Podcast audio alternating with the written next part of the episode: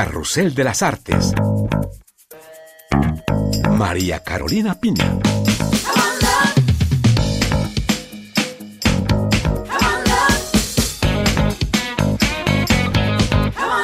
Les doy la bienvenida desde el País Vasco francés. Carrusel de las Artes se encuentra en el Festival Biarritz América Latina, festival que celebra por todo lo alto el cine y las culturas latinoamericanas.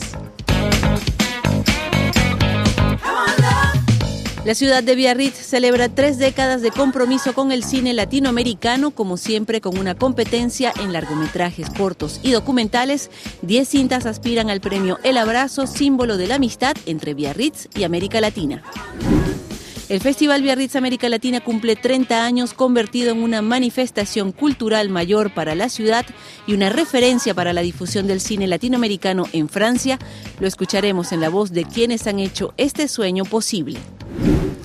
Perú es el invitado de honor de esta edición aniversaria, una fiesta peruana con despliegue de cine, literatura y sabores venidos del país andino.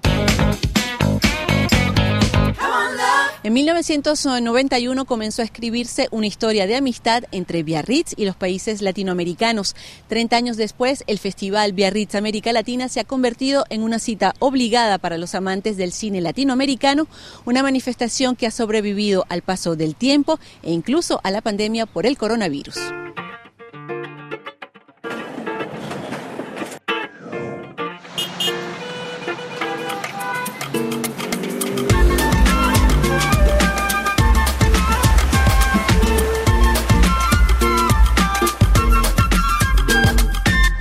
En Carrusel de las Artes estamos muy complacidos de volver al Festival Biarritz América Latina y tenemos cita ya mismo con el delegado general del festival, Antoine Sevier. Antoine, muchísimas gracias por recibirnos nuevamente aquí en Biarritz. Con todo el gusto, es un placer y yo te agradezco.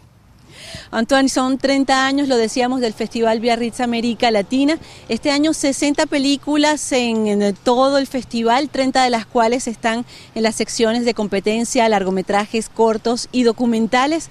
¿Diría usted que la producción cinematográfica latinoamericana sigue siendo dinámica y pujante a pesar de la crisis que hemos vivido? Sí, sentimos el año pasado los efectos de la crisis. Pero este año hemos, hemos visto 1.500 películas para, para, para, construir esta edición y volvimos a un nivel, al nivel anterior a 2020. Así que sí, sí, volvió la producción con, con una, una, producción independiente un poco más dinámica que las producciones más grandes, pero vimos mucha, muchísimas cosas muy interesantes. Y bueno, el premio principal del festival es el premio El Abrazo al mejor largometraje de ficción. 10 películas este año en lisa por ese galardón películas que vienen de Argentina, Chile, México, Brasil y por primera vez dos películas dominicanas. Sí, mira, es lo que es genial cuando organizas un festival de cine latinoamericano, es que siempre hay países donde algo está pasando y creo que es el caso de República Dominicana con dos películas muy distintas, además de directores jóvenes, una película sobre parejas y Candela, Candela de Andrés Farias, que es un director que estuvo en Biarritz con su corto y que estamos súper felices de invitar con su largometraje, y una película sobre parejas también um, de Natalia Cabral y Oriol Estrada, que son una pareja justamente que hacen una, un falso documental cómico sobre ellos mismos haciendo una película. Nos encanta eso, descubrir nuevas películas de nuevos países y sé que será el caso también en el futuro. Antonio, en 2021 ustedes han escogido para inaugurar este Festival Biarritz América Latina una película argentina, Piedra Noche de Iván Fun, que es una cinta entre drama y fantasía. Vamos a descubrirla ya mismo. ¿Y Denis dónde está?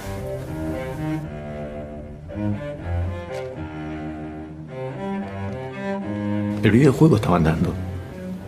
Lo rescataron del fondo del mar ocho meses después y seguía andando. Se volvió a prender. Una pareja trata de recuperarse de la dolorosa pérdida de su hijo único un año atrás en la costa. La visita de una amiga coincide con el rumor de una extraña criatura merodeando por la zona. Esa es la historia de Piedra Noche del argentino Iván Funt, una película delicada sobre el duelo, pero llena de fantasía. Bueno, la, la verdad es que conozco el guion original de la película hace muchos años. Eh, y desde la primera vez que lo leí eh, era un drama muy triste, pero tenía un pequeño elemento fantástico que me llamó mucho la atención. Y varios años después, cuando podemos comenzar la producción de la película, entendí que era por ahí, por ese elemento que había que contar esta historia, este drama de estos personajes, y para que de alguna manera envuelva eh, el drama de los personajes y, era un poco lo que hacía posible de que yo pueda contar esta historia tan triste que finalmente es, la historia de, de la pérdida de un hijo.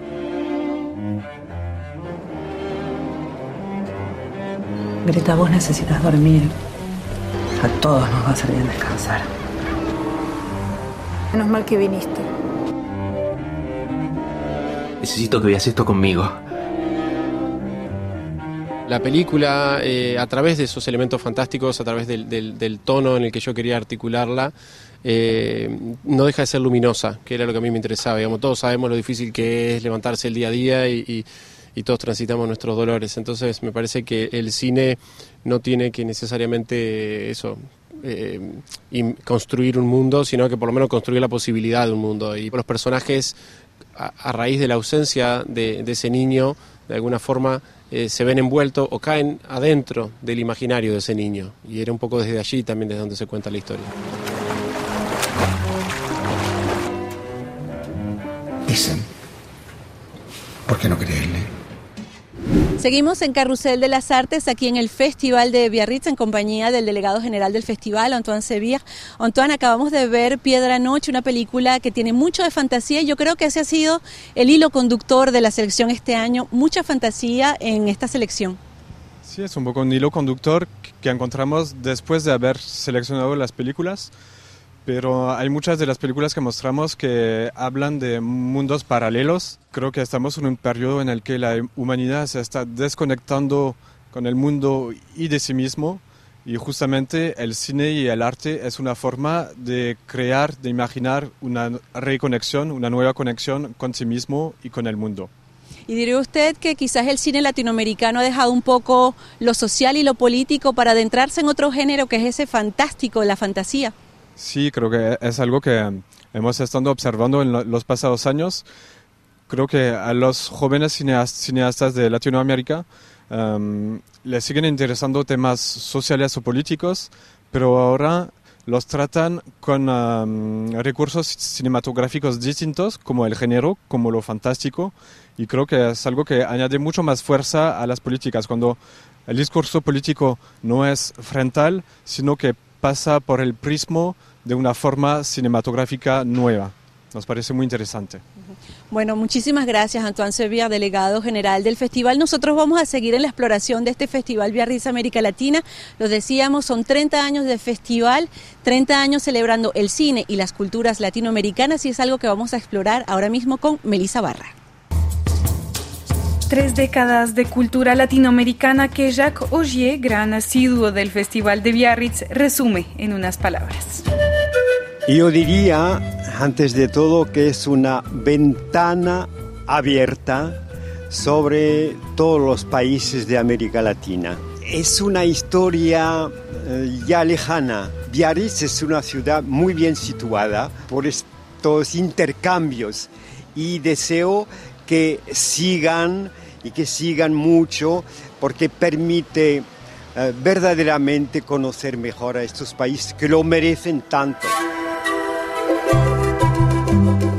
Biarritz se acercó a países tan lejanos porque históricamente el corazón latino late fuerte en el País Vasco y viceversa, como lo recuerda la alcaldesa de Biarritz, Maider Arostegui. Hace 30 años eh, el alcalde Didi Borotra ha creado este festival porque él tenía unos vínculos particulares con América Latina.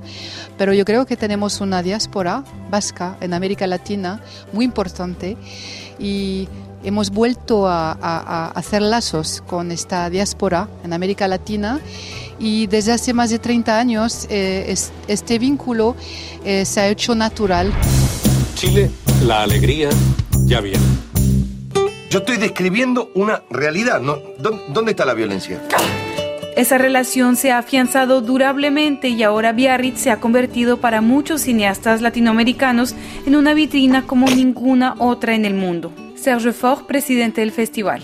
El Festival de Biarritz tiene muchísimo reconocimiento entre los profesionales, eh, todos quieren venir aquí. El Festival de Biarritz está muy bien ubicado, es un festival que tiene muchísimo reconocimiento, más que nada es el más antiguo en Europa, tal vez en el mundo, que se dedica exclusivamente a las culturas latinoamericanas. ¿Es todo? Eh, sí, ¿no? Creo que esto. esto no vende. En 2021, el Festival de Biarritz se viste con los colores de Perú, país invitado de honor, una celebración que incluye una selección especial de 10 películas peruanas recientes. La literatura y las artes gráficas del país andino son otro de los platos fuertes este año y una persona en particular nos invitó a un viaje por la rica gastronomía de Perú. Nos dirigimos entonces a la cocina del Hotel Sofitel de Biarritz, donde se prepara un menú peruano. Yo me llamo Lourdes Pluvina, chef de cocina del restaurante El Picaflor de París, eh, restaurante peruano que funciona desde hace 28 años y que soy nombrada embajadora de la gastronomía peruana en Francia. He venido a Biarritz a la ocasión del Festival de Cinema Latinoamericano. Bueno, hemos elegido para esta semana un abanico de especialidades que van girando al torno del pescado con los ceviches, que hoy día es de mucho interés, y la papa, con causa, huancaína, papa rellena, la quinoa, mariscos, una serie de especialidades regionales, costeñas y de la sierra para poder mostrar un poquito de nuestra riqueza gastronómica peruana. Tenemos eh, los ajíes, nuestro ají amarillo que es una de las piezas importantes de la gastronomía peruana, es el limón, limón verde, que esto es la base de nuestro culantro, el cilantro, culantro, nuestra canchita y este y mucho cariño para esa cocina.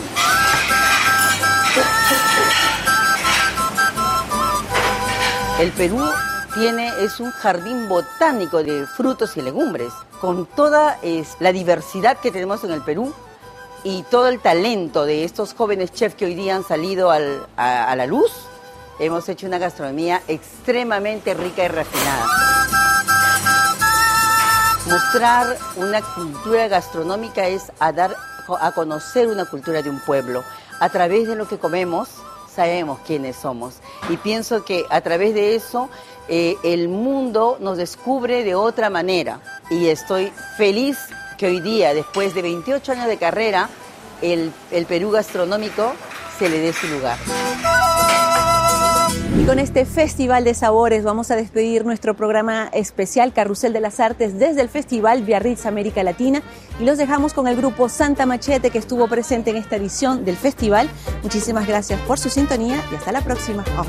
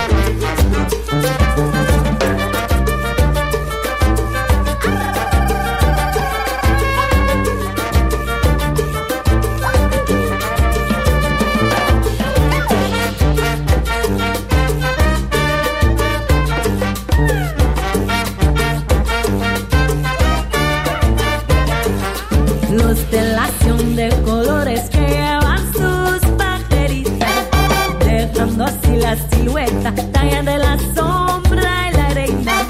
Constelación de colores que llevan sus pajeritas, dejando así la silueta de